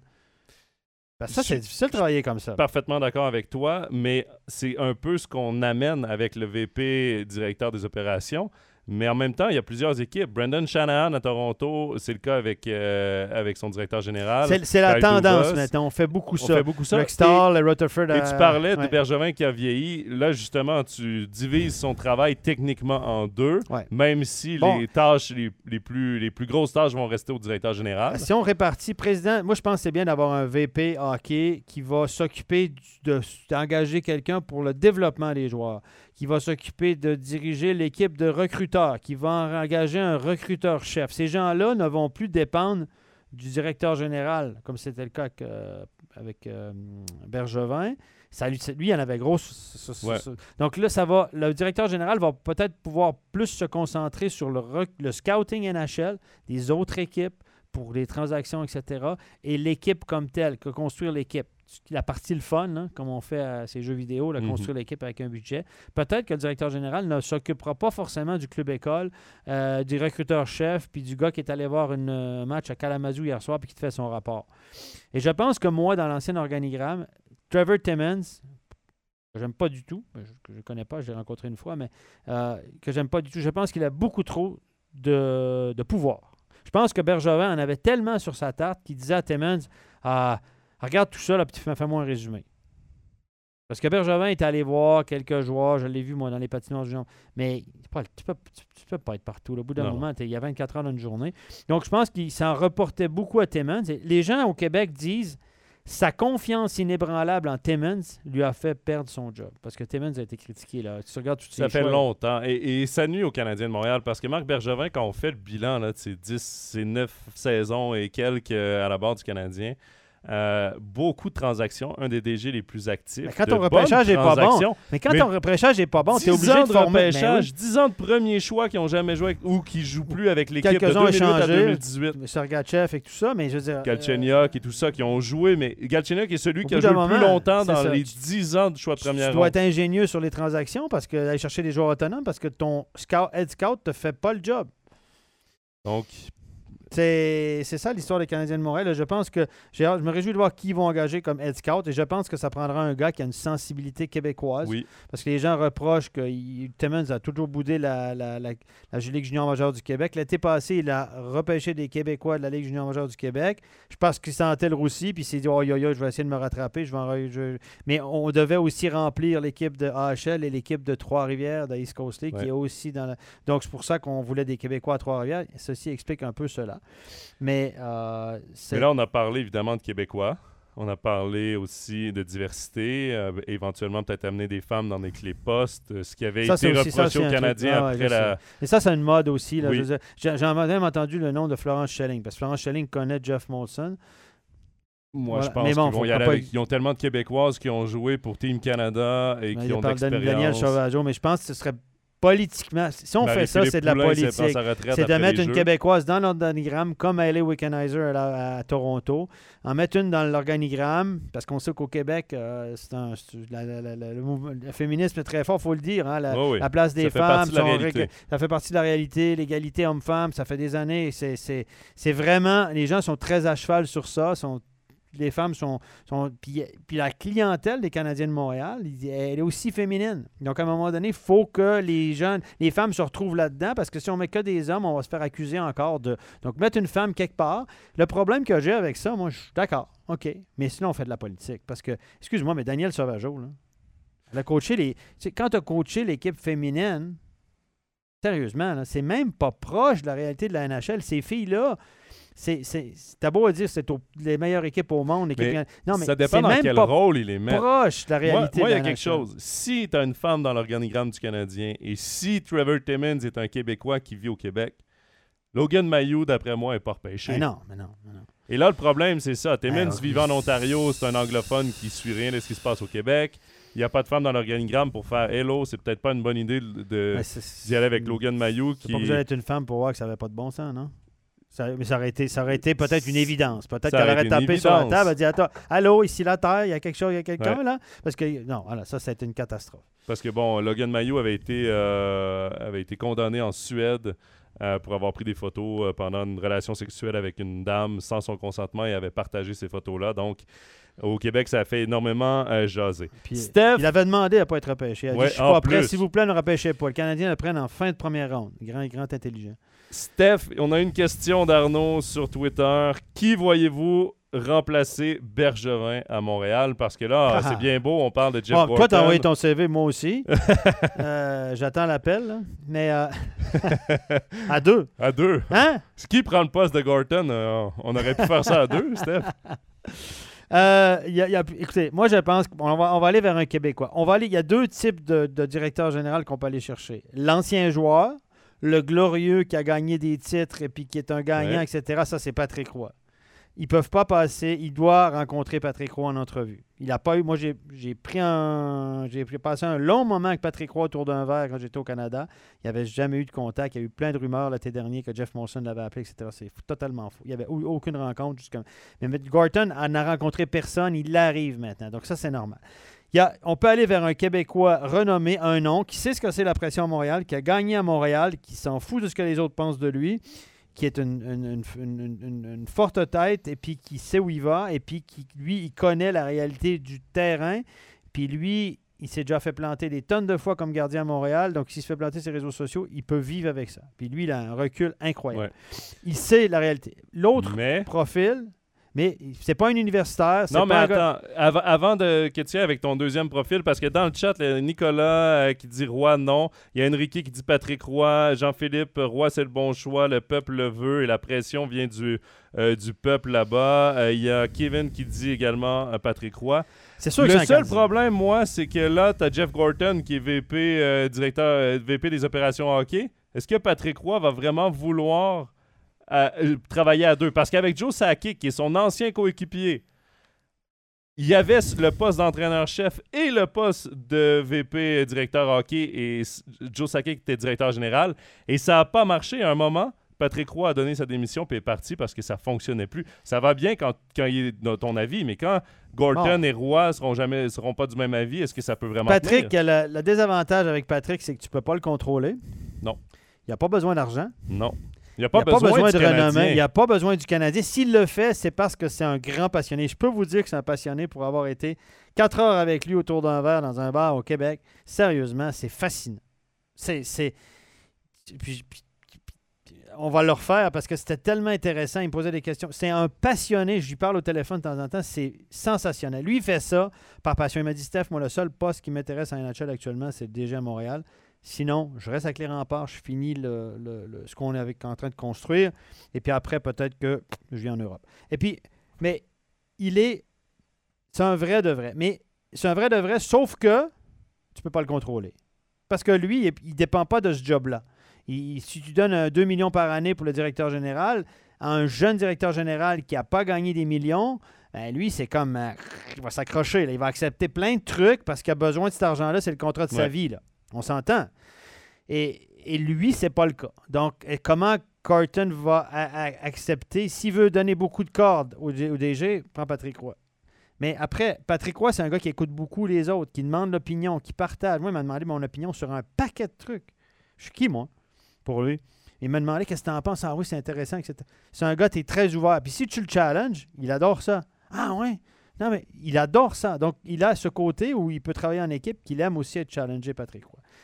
De l'autre côté, Ta deuxième option. Là, Les parce deux- que les premier profil, deuxième Premier profil, c'est l'ancien joueur. Je pense que quand on parle d'ancien joueur qui a une grande carrière, on parlait de Philippe Boucher aussi, qui, est, euh, qui a coaché les remparts. Ouais. Qui est- je je- je n'y crois pas trop. Non plus. Je pense que c'est Patrick Roy, profil ancien joueur, grande star, Montréal, machin.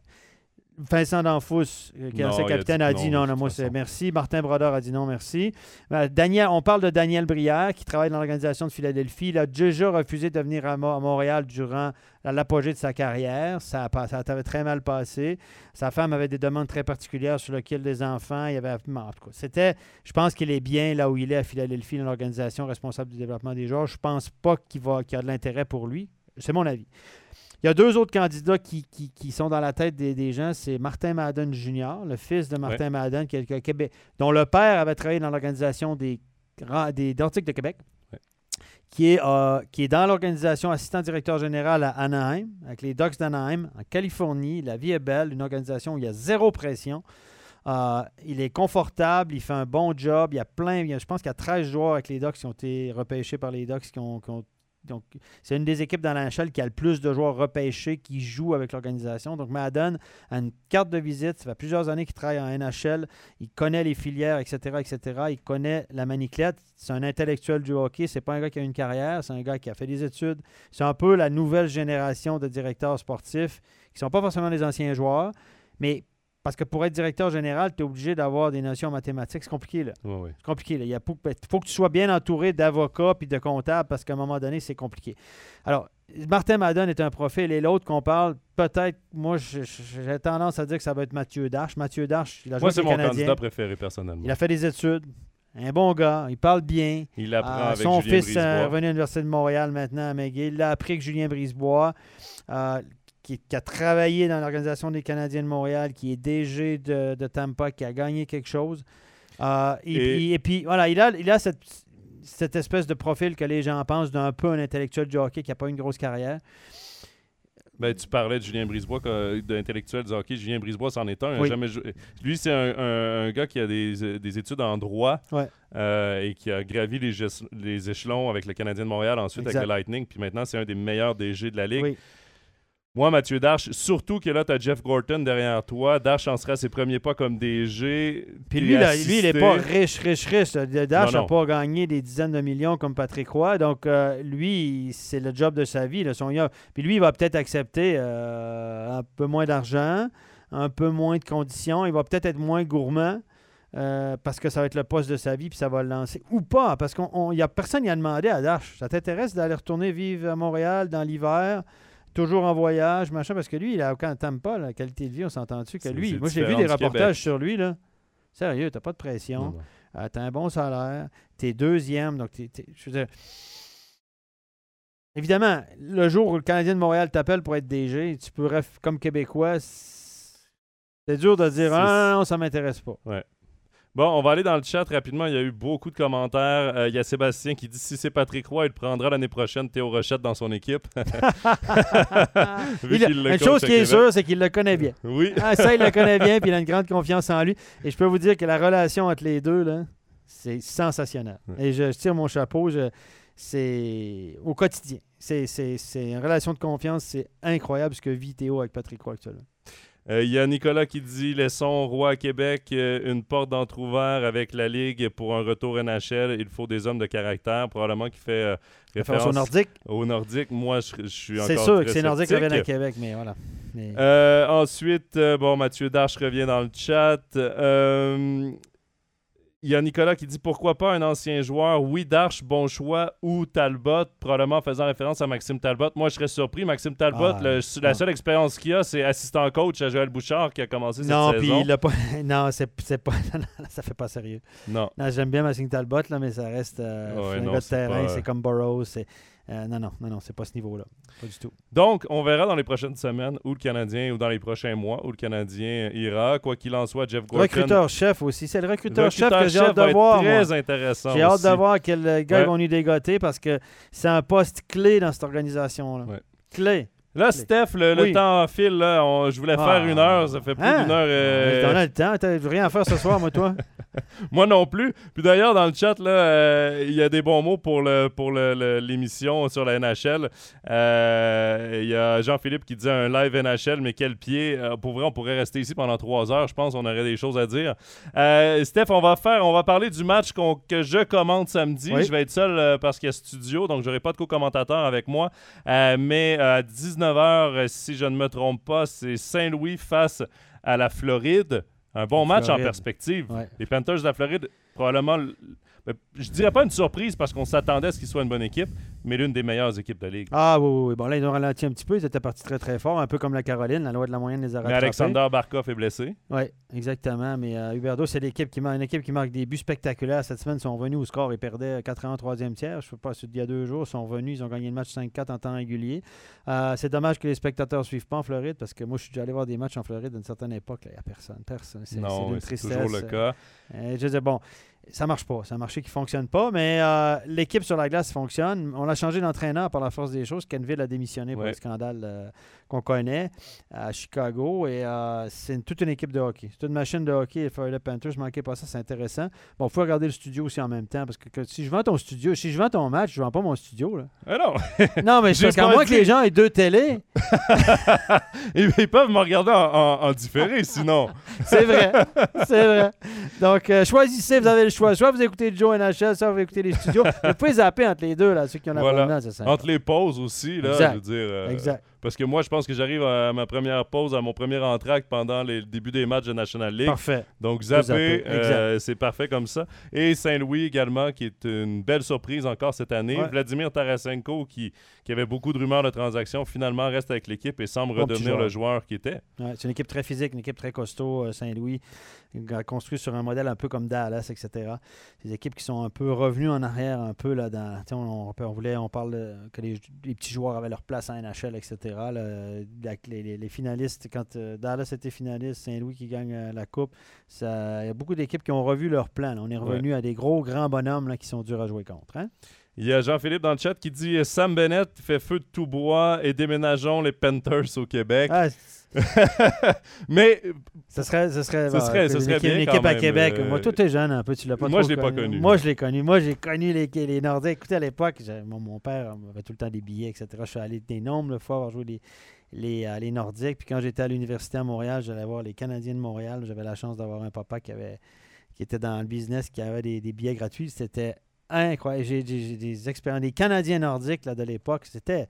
Le Québec s'arrêtait. hein. Je veux dire, quand ils jouaient Canadiens nordiques, la, la- consommation d'eau entre les périodes augmentait, etc. Parce que les gens. je veux dire, ils, ils voyaient, je veux dire, il y a- les gens, tout le monde regardait ça. C'était l'événement, on en parlait deux semaines à l'avance, et on en reparlait le lendemain. Dans le temps des fêtes, il y avait des matchs canadiens nordiques. Moi, je me souviens, une famille, on a une famille nombreuse, on faisait des gros parties de Noël et tout. Puis il y avait toujours la veille du jour de l'an un match canadien nordique. Et on se faisait, on- moi j'étais canadien, il y en a qui étaient nordiques. Et puis euh, on se,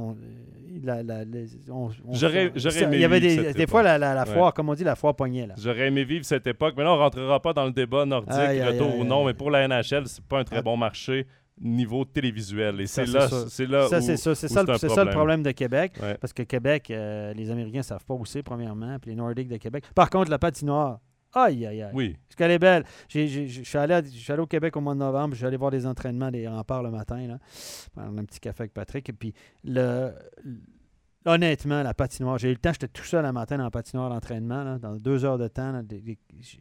J'étais partout. Puis il y avait un gars qui employait les remparts, etc. C'est sensationnel. C'est vraiment magnifique comme patinoire. Elle est neuve, cette patinoire. Elle est magnifique. ouais. C'est incroyable. Euh, et pour en revenir à Sam Bennett, ben lui, c'est un choix, je pense, troisième au total de Calgary. Il n'a jamais éclos euh, au Canada. Il n'y a, pas que- il a pas Timmins qui fait des il conneries. n'y a pas que Timmins. Mais en même temps, c'est pas tant une connerie parce que tu vois, maintenant qu'il est en Floride, euh, trouve sa place. C'est ça. Euh, Il y a Nicolas qui dit Saint-Louis, c'est quand même incroyable, très constant depuis quelques saisons. Et j'ajouterais que Saint-Louis euh, ont beaucoup de jeunes joueurs. Là, ils sont menés par Jordan Kirou, par Robert Thomas, qui sont les deux meilleurs marqueurs de l'équipe.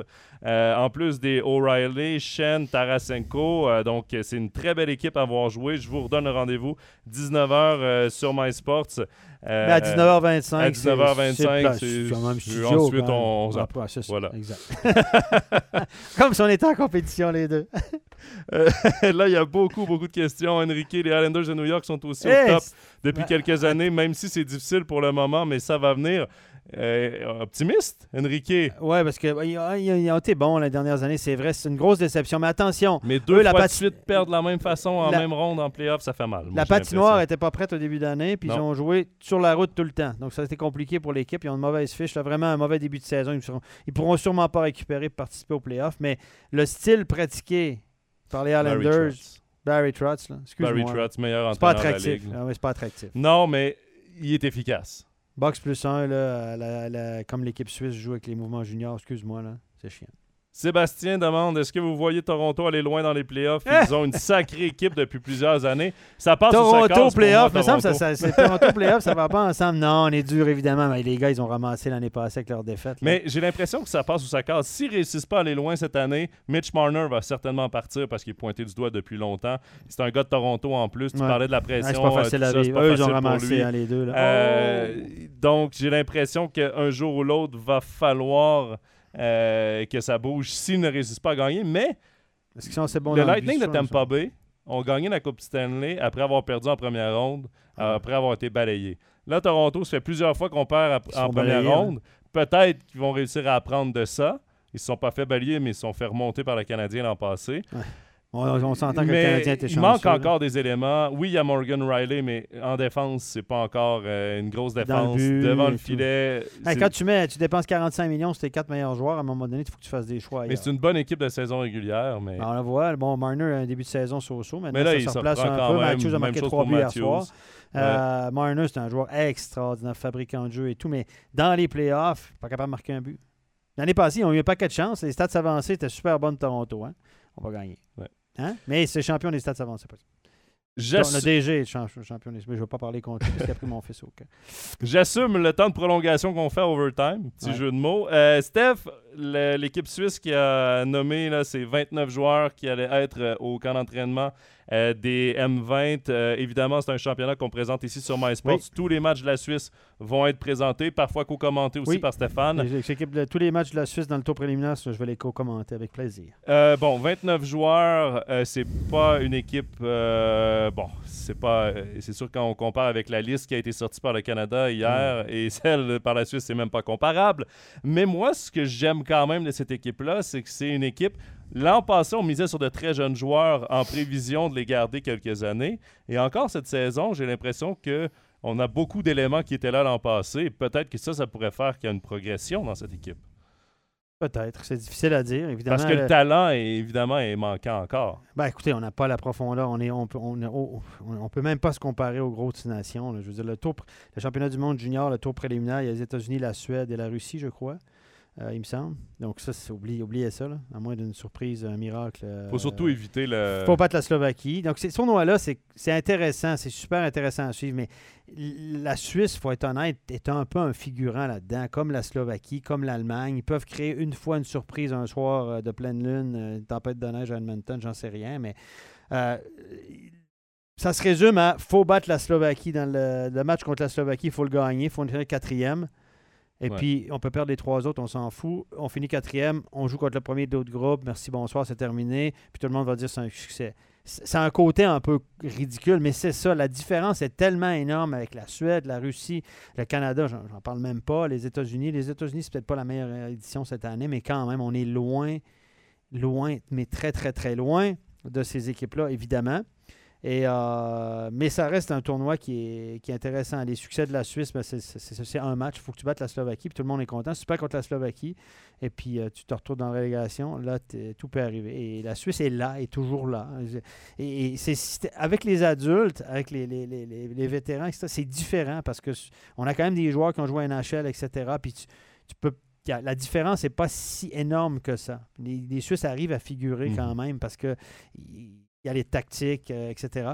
Mais chez les jeunes, c'est. Mais Steph, en même temps, j'ai le goût de dire, euh, même peu importe le nom derrière le, chandail, derrière le maillot, quand tu n'invites pas ton meilleur joueur suisse, ah mine de rien, Théo n'a pas été invité euh, par la Suisse.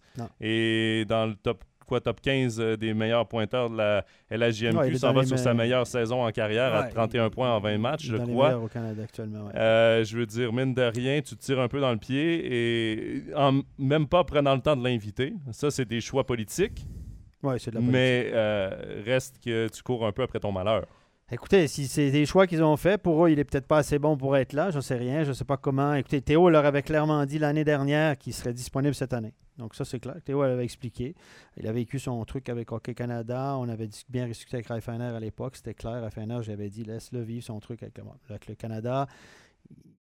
Voilà. Donc, il l'a vécu et il a clairement dit l'année passée aux dirigeants de l'équipe suisse. L'année passée, il avait dit Je ne peux pas y aller, les conditions ne me permettent pas d'y aller. Je ne sais même pas si je vais jouer un match de hockey jusqu'à Noël. Je ne peux pas me présenter au championnat du monde sans avoir joué un match à Noël.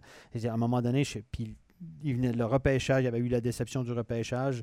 On l'a appelé tout de suite. Il y avait une configuration d'événements qui faisait que l'année passée, c'était pas souhaitable pour lui qu'il soit là. Il ne souhaitait pas y aller pour différentes raisons. Et je, il avait, je, comprends tout à fait son, son choix. Il l'a expliqué clairement. Il a dit écoutez, cette année, c'est pas possible. La configuration, les quarantaines, je peux pas venir ici au camp parce qu'il avait demandé, il a dit si tu joues pas là-bas, il faut que tu viennes ici faire le camp. Deux semaines de quarantaine là, deux semaines. Au bout d'un moment, là, pour ça n'avait aucun sens, surtout qu'il ne savait même pas s'il avait joué. Donc, il leur avait dit, mais l'année prochaine, je, il avait averti Hockey Canada. Il a dit Je retourne avec la Suisse parce que Hockey Canada, il était sur la liste pour les 8-18 euh, championnats mhm. du monde U18 qui ont été annulés de Canada. Il avait fait part au Hockey Canada que lui préférait, pour la suite de sa carrière, euh, choisir l'équipe suisse. Il a dit Je serai disponible cette année. Ils ne l'ont pas convoqué. Voilà. Donc après ça, ils ont leur raison. Est-ce qu'ils. Euh, voilà. Donc pour eux, ils il n'a peut-être pas sa place dans cette équipe-là. J'en sais rien. Laisse-moi en douter. Quoi qu'il en soit, Steph, ça fait une heure et demie qu'on est en live. Euh, on va mettre fin à cet Overtime NHL, deuxième épisode. Merci à tous d'avoir été là, nous avoir écoutés. Il y a eu beaucoup de commentaires également euh, sur le chat. Évidemment, l'émission qui va être en rediffusion euh, sur YouTube, également sur les plateformes en audio, Spotify, Apple Podcast et SoundCloud à partir de demain. Steph, merci beaucoup d'avoir d'avoir été avec nous. Plaisir. Merci également à Grégory Hoffman pour sa présence sur l'émission, son entrevue qui sera également disponible sur le web prochainement. On se dit à dans deux semaines pour le troisième épisode d'Overtime NHL. Bye bye tout le monde. Bye bye.